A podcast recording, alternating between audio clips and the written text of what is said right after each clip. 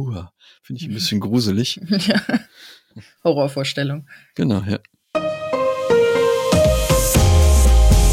Herzlich willkommen zum Datenschutz Talk, Ihrem Podcast für die Themen Datenschutz und Informationssicherheit.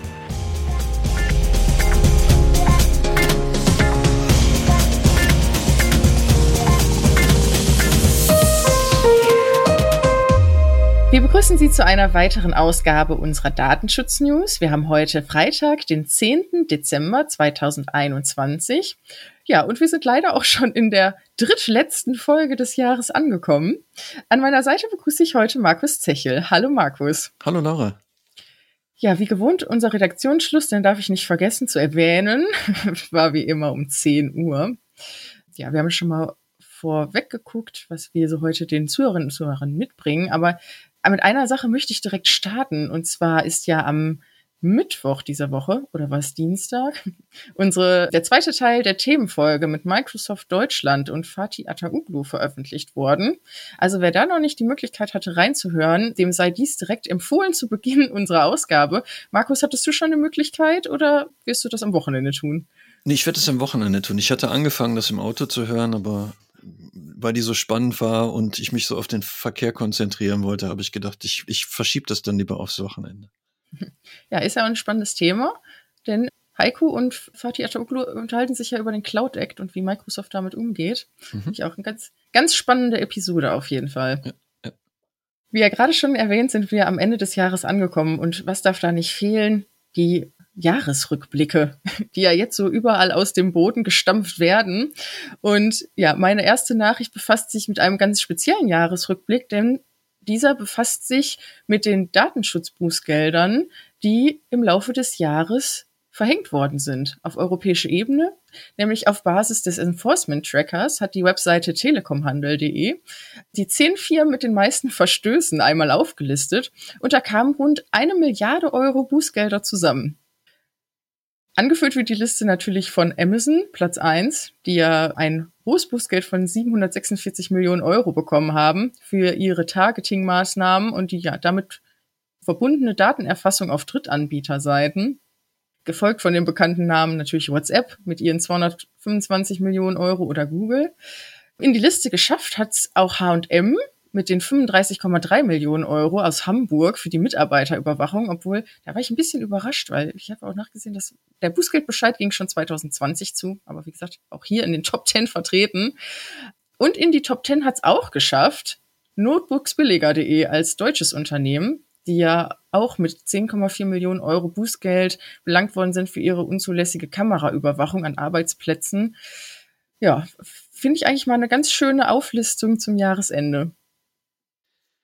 Deutsche Wohnen und die 1 und 1 Telekom. Ich weiß gar nicht, ob das jetzt in 2021, ich glaube, das ist auch schon ein bisschen älter. Die haben es mhm. ja geschafft, sich aus dem Ranking rauszuklagen, was hm, rückblickend natürlich eine ganz gute Idee gewesen ist, da die Bußgeldbescheide so nicht zu akzeptieren, wie sie von der Datenschutzaufsicht verhängt worden sind.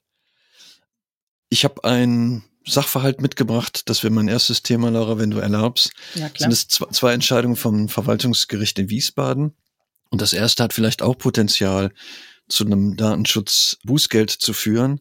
Hier ist der Hintergrund, dass ein hessischer Bankkunde sich tatsächlich an das Verwaltungsgericht gewandt hat mit der Bitte doch die Datenschutzaufsichtsbehörde anzuweisen, dass sie seinen Sachverhalt prüfen muss. Hintergrund ist, dass der Kläger ähm, in einer Auseinandersetzung mit seiner Bank, wo es um die Zahlung von Ratenverträgen ähm, ging, auf Kreditkartenverträge, einen Vergleich erreicht hat. Also er hat tatsächlich dann in Verbindung auch mit einem Inkasso-Unternehmen die Ratenzahlung abgeschlossen und auch die Inkassogebühr beglichen und hat sich halt mit der Bank entsprechend dann auch verglichen. Die Bank hatte aber in der Zwischenzeit schon ähm, in Verbindung mit dem Inkasso-Unternehmen einen Negativeintrag an die Schufa übermittelt. Und natürlich wollte der Kläger jetzt gerne diesen Negativeintrag bei der Schufa gelöscht haben. Die Schufa hat das grundsätzlich erstmal nicht getan und dann hat er sich an den hessischen Beauftragten für den Datenschutz und die Informationsfreiheit als Aufsichtsbehörde gewandt. Und die hat das Begehren des Klägers auch abgelehnt. Und tatsächlich hat jetzt das Verwaltungsgericht, ich würde sagen, den, den hessischen Beauftragten für den Datenschutz und die Informationsfreiheit gebeten, doch den Sachverhalt auch entsprechend zu prüfen.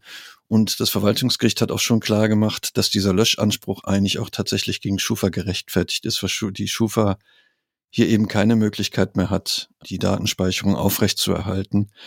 Die haben sich wohl auf einen Code of Conduct berufen, den, den sie dann zur Anwendung bringen wollte. Aber da hat das Verwaltungsgericht gesagt, in diesem Kontext ist das halt unerheblich. Die müssten die Daten tatsächlich dann vermutlich löschen.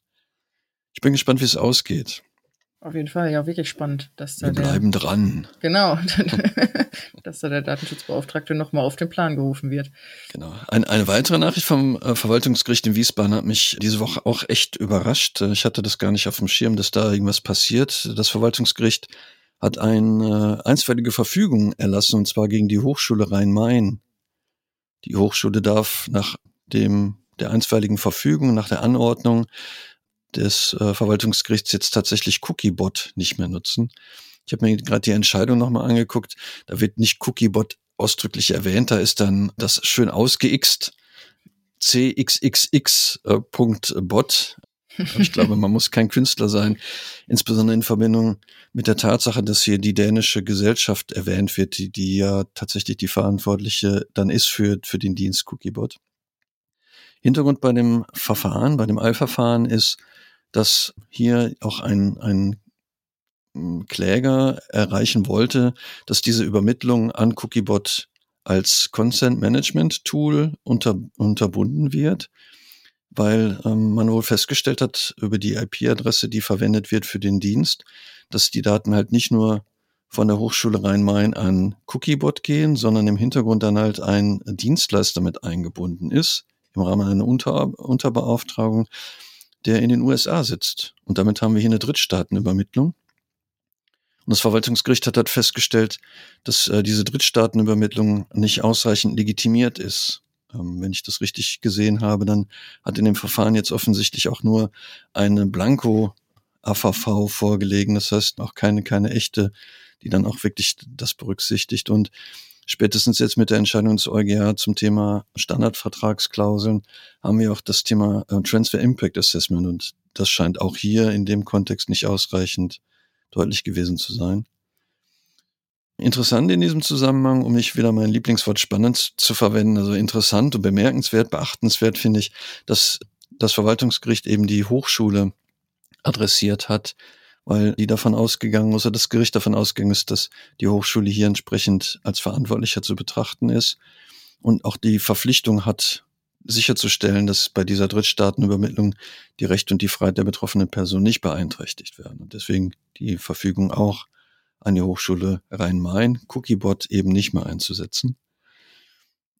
Auch hier bin ich gespannt, wie das dann nachher ausgeht. Also die Hochschule hat jetzt noch die Möglichkeit, Einspruch gegen die einstweilige Verfügung einzulegen. Aber ich bin gespannt, inwieweit nachher die Prüfpflichten auch gehen. Also ist man als Verantwortlicher auch verpflichtet, nicht nur seinen Auftragsverarbeiter zu überprüfen, sondern geht die Prüfpflicht auch so weit, dass ich dann noch die Unterauftragnehmer prüfen muss oder zumindest die vertragliche Konstellation prüfen muss. Und das wird natürlich eine ganz spannende Frage, weil man sich überlegt, wie viele Dienstleister, mit denen man Verträge abschließt, dann mit irgendwelchen Cloud-Anbietern noch arbeiten, die eventuell eine Gesellschaft in, den, in Europa haben, aber am Ergebnis die Daten doch in den USA landen. Also das wird auch noch spannend, wie weit die Prüfpflichten dann in dem Kontext gehen.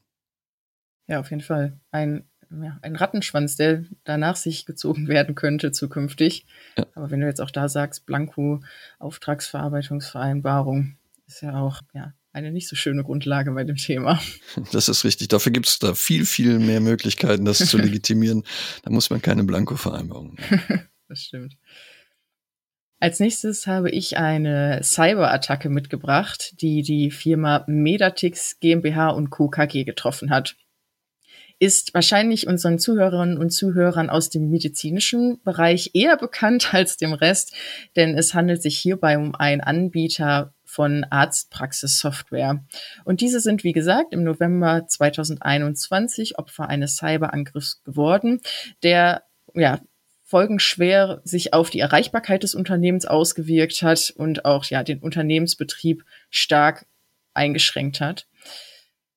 Daten von Kunden, also von Arztpraxen, sind bisher wohl nur sehr begrenzt betroffen. Also es ist zwar noch nicht abschließend geklärt, ob direkt auf die Arztpraxissoftware zugegriffen werden konnte. Da laufen weiterhin die Ermittlungen des Unternehmens, aber auch der hessische Beauftragte für Datenschutz und die Informationsfreiheit ist hier natürlich auch schon mit eingebunden und steht weiter zur Aufklärung bereit. Jedoch ist mittlerweile herausgekommen, dass es die Möglichkeit für Arztpraxen gab, auch Hardware bei dem Anbieter zwecks ja, zu hinterlegen. Und hier scheint es sich auch um Speichermedien zu handeln. Also da wird es auf jeden Fall noch ähm, spannend zu sehen, wie sich das hier weiter verläuft. Denn ob auf diese Komponenten auch vor Ort Zugriff möglich war, ist bisher noch nicht klar.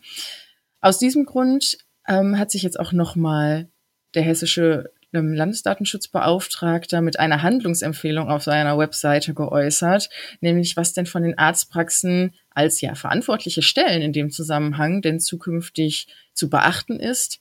Also er sieht hier natürlich dass das weiter beobachtet werden muss und dass eine explizite Prüfung stattfinden muss, welchen Umfang der Vorfall hatte und ob eine Meldepflicht besteht und dass sie natürlich die entsprechende Dokumentation führen müssen und aktuell halten müssen. Also mal sehen, wie, das, wie, wie umfangreich der Schaden denn dann auch am Ende dort sein wird. Ja, in der Arztpraxis haben wir natürlich immer Kategorien, besondere Kategorien von personenbezogenen Daten, die verarbeitet werden. Und ich, mich, ich hoffe, dass da die Angreifer tatsächlich nicht zu viel Zugriff hatten auf die Daten der einzelnen Patienten in der Arztpraxis. Das wäre ehrlich gesagt so das Worst-Case-Szenario, ähm, der Angriff dann auf den zentralen Dienstleister zu starten, um dann die Information direkt von, von den äh, Patienten zu bekommen und gar nicht den Umweg über die Arztpraxis gehen zu müssen. Uha, finde ich ein bisschen gruselig. ja. Horrorvorstellung. Genau, ja. Du hattest vorhin schon gesagt, Laura, wir, wir nähern uns dem Jahresende. Und da möchte man natürlich auch mal wissen, wie gut man gewesen ist und was man da typischerweise tut. Man macht Mitarbeiter- und Kundenumfragen. Und da haben wir einen interessanten Hinweis bekommen, auch aus unserem Redaktionsteam, dass unter den Datenschutznotizen dazu ein Artikel veröffentlicht worden ist. Und da möchten wir natürlich auch die Vorarbeit der Kollegen von den Datenschutznotizen nutzen, um hier auch nochmal darauf hinzuweisen, Natürlich sollte man bei Mitarbeiterbefragungen versuchen, die möglichst in anonymisierter Form zu machen. Nicht nur, weil die Wahrscheinlichkeit dann höher ist, dass man echte Ergebnisse bekommt, weil auch wenn ich dich bitte, mich zu bewerten und du das nicht anonym machen kannst, dann wirst du vielleicht einfach zu nett zu mir sein und das echte Ergebnis kommt vielleicht dann erst raus, wenn es anonym ist. Und deswegen ist das natürlich die, die Idee, die Ergebnisse werden halt viel besser werden, denke ich.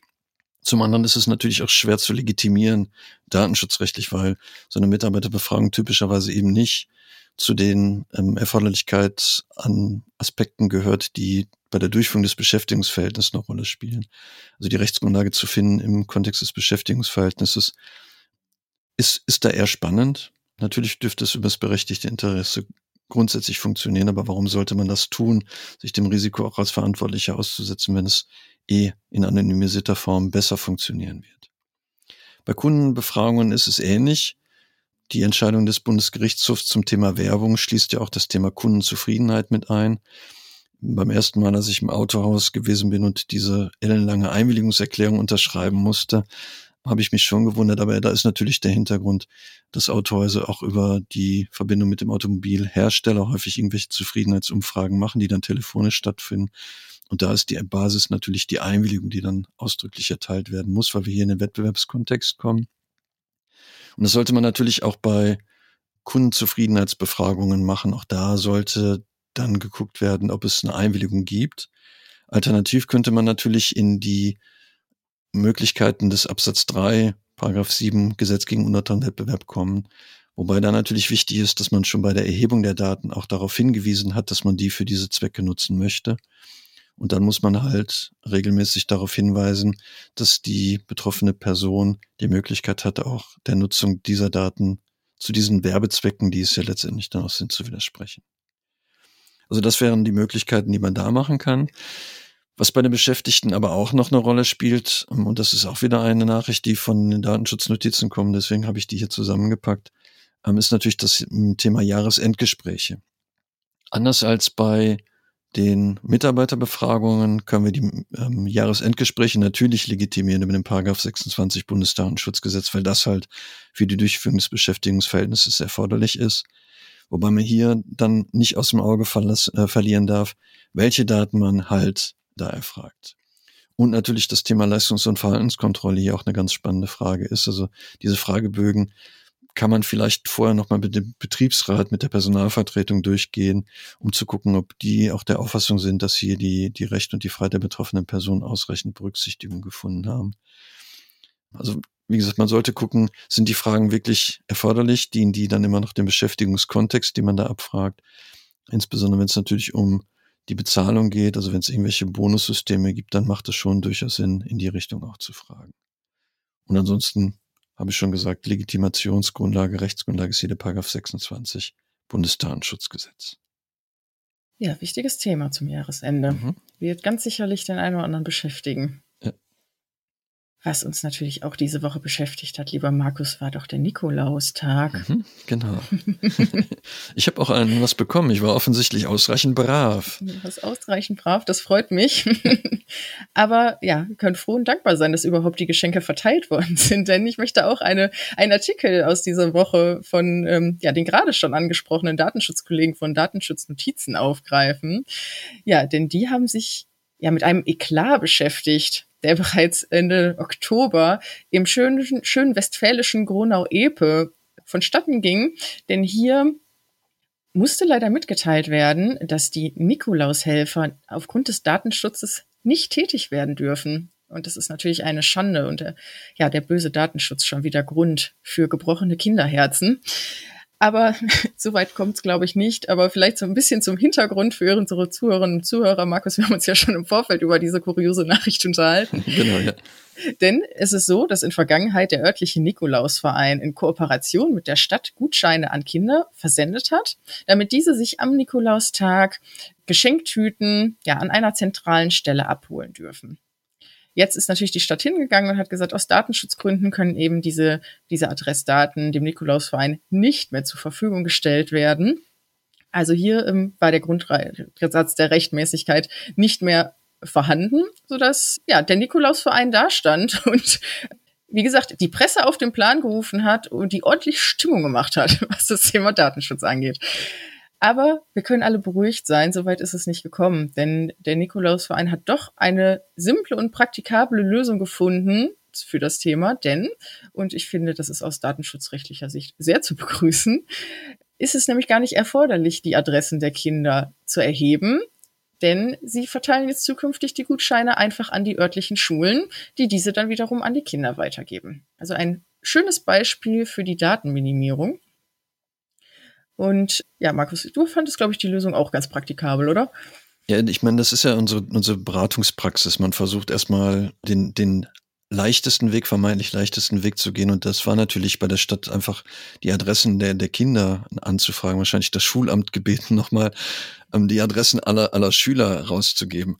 Ich denke, das ist nicht erst mit der Einführung der Datenschutzgrundverordnung eine ganz spannende Geschichte. Und die Lösung, die man dann gefunden hat, einfach den Spieß umzudrehen und zu sagen, okay, wir stellen den Schulen die, die Gutscheine zur Verfügung und die sollen die verteilen, führt im Ergebnis ja zu dem gleichen also, äh, Geschichte, dass die Kinder nachher alle ihre Tüten haben, ohne dass man so eine Datensammlung dann hat, die bei einem Verein dann liegt. Insbesondere das Thema Löschen wäre dann noch ganz spannend gewesen, wie das zu realisieren gewesen wäre bei dem Verein. Die finde ich gut, aber ähm, Laura, ich habe von dir die, die Hinweis bekommen, dass du für einen Vortrag, den du vorbereitest, so genau nach so Kuriositäten aus der Datenschutzwelt suchst. Vielleicht möchtest du einen Aufruf starten. Ja, super gerne. Liebe Zuhörerinnen und Zuhörer, ich würde mich total freuen, wenn Sie mir Ihre kuriosesten Nachrichten zum Datenschutz doch zur Verfügung stellen würden. An unsere ja, bekannte E-Mail-Adresse oder auch über unsere Social-Media-Kanäle freuen wir uns sehr, wenn Sie uns da Beispiele zur Verfügung stellen könnten. Und ja, vielleicht können wir sogar im weiteren Verlauf daraus dann nochmal eine Themenfolge machen. Ich, ich dachte auch gleich daran, das ist eine gute mhm. Idee, dass wir diese Kuriositäten dann vielleicht in der Themenfolge darstellen, noch ein bisschen Hintergrund packen. Ich könnte für den einen oder anderen auch auf Partys vielleicht eine ganz interessante Geschichte sein, die man erzählen kann. Ich habe da letztens was gehört. Stell dir mal vor, ho, ho, ho.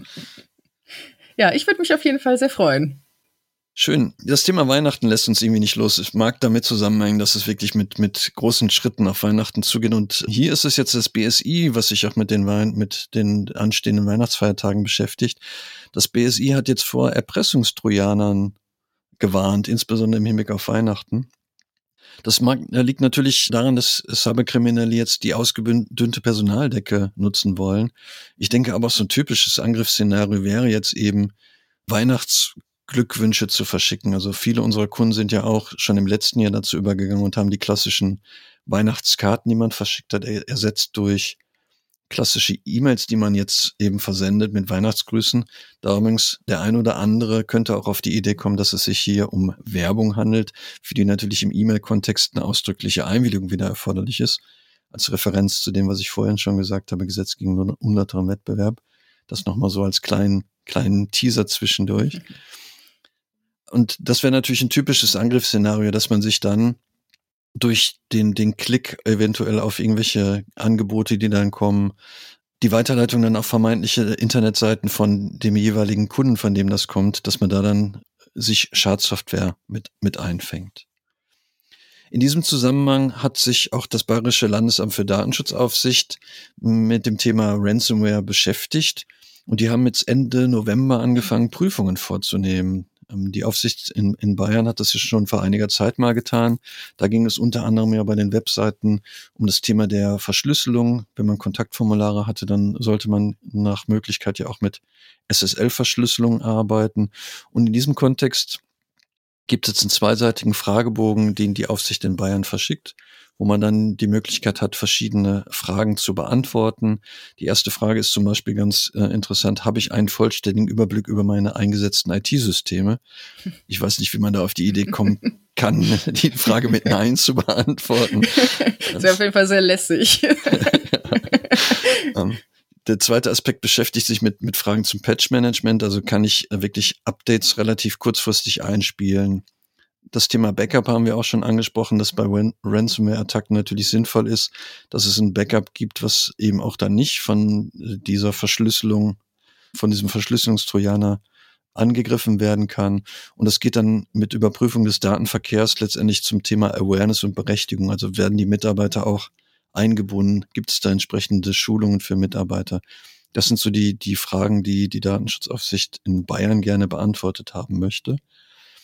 Wer jetzt nicht in Bayern ist und damit rechnen muss, von der Aufsicht befragt zu werden, kann sich auch auf der Internetseite des Bayerischen Landesamts für Datenschutzaufsicht die diese Fragen angucken. Da gibt es dann noch Handreichungen zu, Ausfüllhinweise zu. Kann vielleicht jetzt für die Weihnachtsfeiertage nochmal eine gute Idee sein, seine eigene Infrastruktur nochmal zu betrachten, weil eine Übersicht hat man ja in jedem Fall. Ja, das ist schon auf jeden Fall praktisch. Und ja, weil das so, so praktische Dokumente sind, packen wir die natürlich auch in die Show Notes. Was wir ebenso in die Shownotes packen, sind Musterdokumentationen zum Nachweis, zum 3G-Nachweis auf Arbeitsstellen gemäß Artikel 28b Infektionsschutzgesetz. Wir haben ja in den letzten Folgen, ja, ich denke, ausreichend darüber berichtet. Und ich denke mal, viele wissen, dass es ja jetzt da doch diverse Herausforderungen für die Arbeitgeber gibt bei der Umsetzung der neuen Anordnung, die, die halt vorherrscht. Und die Webseite bholegal.com hat jetzt ähm, gerade angesprochene Musterdokumentation zum Download bereitgestellt. Was ich auch ganz schön finde auf der Seite ist, ähm, dass neben diesen Dokumenten auch eine Zusammenstellung diverser Veröffentlichungen der nationalen Aufsichtsbehörden zu finden ist. Also wer da auf den ersten Blick sich einen Überblick verschaffen möchte, macht auf jeden Fall Sinn, dort einmal reinzuschauen. Die Dokumentationsbögen sind so als Blankodokumente ausgelegt, ergänzt durch Ausfüllhinweise und durch weitere Handlungsempfehlungen, was eben in der Praxis noch zu beachten ist. Also ich finde eine ganz schöne Handreichung, die es, denke ich, dem einen oder anderen leichter machen wird, mit dem Thema umzugehen, mit diesem sensiblen Thema umzugehen. Ja, tatsächlich hat uns in das, das in der Praxis ja wirklich die letzten Tage auch sehr beschäftigt. Viele unserer Kunden haben auch gefragt, wie machen wir das? Deswegen, für uns kam das ein bisschen spät. Vielleicht demnächst ein bisschen früher kommen. Oder wir müssen es selber tun. Oder, genau. Ich finde aber wirklich die Zusammenstellung der Aufsichtsbehörden ist total spannend gewesen, weil ähm, so, so zusammen, so aggregiert hatte ich das bis jetzt noch nie gesehen. Und das sich selber zusammenzusuchen bei den vielen Datenschutzaufsichtsbehörden, die wir haben, ist natürlich wirklich mühsam. Deswegen vielen Dank für die Kollegen, die sich die Mühe gemacht haben und das nochmal zur Verfügung gestellt haben auf ihrer Internetseite.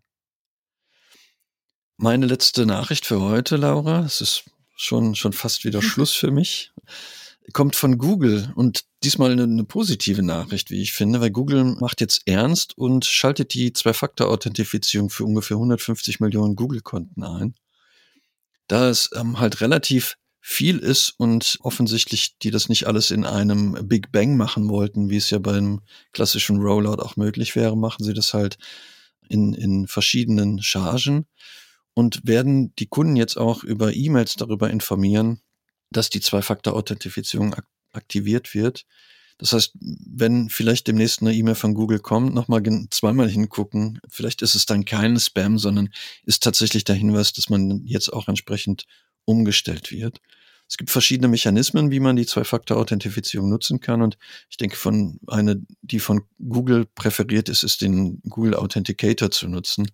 Wobei es da natürlich dann auch andere Möglichkeiten gibt, sein eigenes Google-Konto entsprechend abzusichern. Und wenn man schon mal dabei ist, kann man ja vielleicht auch mal gucken, wie so die Datenschutzeinstellungen am eigenen Google-Konto gerade aktiviert sind. Das ist vielleicht auch eine gute Gelegenheit. Das stimmt wohl. Wenn man einmal dabei ist. Ja. Du hast gerade einen Big Bang angesprochen, den hatte wahrscheinlich auch, um mal wieder das Thema Überleitung aufzugreifen. Die, der Bundesbeauftragte für Datenschutz und die Informationssicherheit, denn äh, äh, Gregor und David haben ja in der letzten Woche berichtet, dass dort von zentraler Stelle aus ja Datenschutz-Pixie-Bücher angeboten werden für kleine Leserinnen und Leser. Und da gibt es wohl so einen Run drauf, das jetzt äh, veröffentlicht wurde, dass aufgrund der hohen Zahl von Bestellungen es zu Verzögerungen bei der Auslieferung kommt. Also können wir nur hoffen, dass ähm, ja das ein oder andere Pixie-Buch es noch dieses Jahr in den Adventskalender schafft oder zu Weihnachten unter dem Weihnachtsbaum. Finde ich ja persönlich total klasse, dass das so großen Anklang findet. Ich hab, muss gestehen, ich habe selber äh, bestellt, so als Ergänzung zu, zu der Wunschliste meines Sohnes der, der ist mit, mit sieben vielleicht nicht mehr ganz so die, die Zielgruppe für Pixie-Bücher, aber in jedem Fall ähm, wollte ich mir die Gelegenheit nicht entgehen lassen. Also ich bin auch schuld, dass es zu diesen Verzögerungen kommt. Ich bitte alle Hörerinnen und Hörer ähm, um Entschuldigung dafür, aber ich konnte nicht widerstehen. Ja, aber wenn das vorliegt, zeig's mir mal gerne. Ich würde das ja, ja super ja. gerne mal sehen.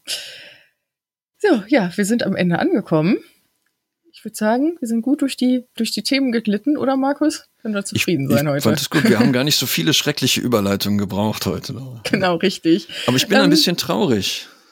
Ja, ich weiß. Ich glaube, ich weiß, worauf du hinaus möchtest. da, ja, das war's das war, für uns. Ja, für uns beide auf jeden für Fall. Für uns ne? beide. Ne? Ja, aber nur für dieses Jahr. Genau, nur für dieses Jahr. Nächstes Jahr geht's wieder weiter. Äh, Freue ich mich auf jeden Fall drauf, Markus. Mhm. Wir wieder zu zweit die nächsten Folgen aufnehmen dürfen. Liebe Zuhörerinnen und Zuhörer, Sie hören mich in der nächsten Woche wieder mit meinem Kollegen Heiko Gossen. Dann mit der vorletzten Ausgabe für dieses Jahr. Die letzte Folge ja, werden wir am 23.12. aufnehmen, nicht an Heiligabend. Wir hoffen, das verzeihen Sie uns. Und ja, wir bedanken uns dann für heute, für Ihre Aufmerksamkeit, äh, wünschen Ihnen einen guten Start in das Wochenende. Feiern Sie schön den dritten Advent, wenn Sie unsere Folge hören. Am Montag dann natürlich einen guten Start in die neue Woche. Lieber Markus, dir auch nochmal vielen Dank. Auch ein Danke an unsere Kolleginnen und Kollegen aus der Redaktion, die wieder so fleißig waren. Ja, vielen Dank Woche. dafür. Ja. Genau. Und ja, ich würde sagen, bis zur nächsten Woche. Bis dann.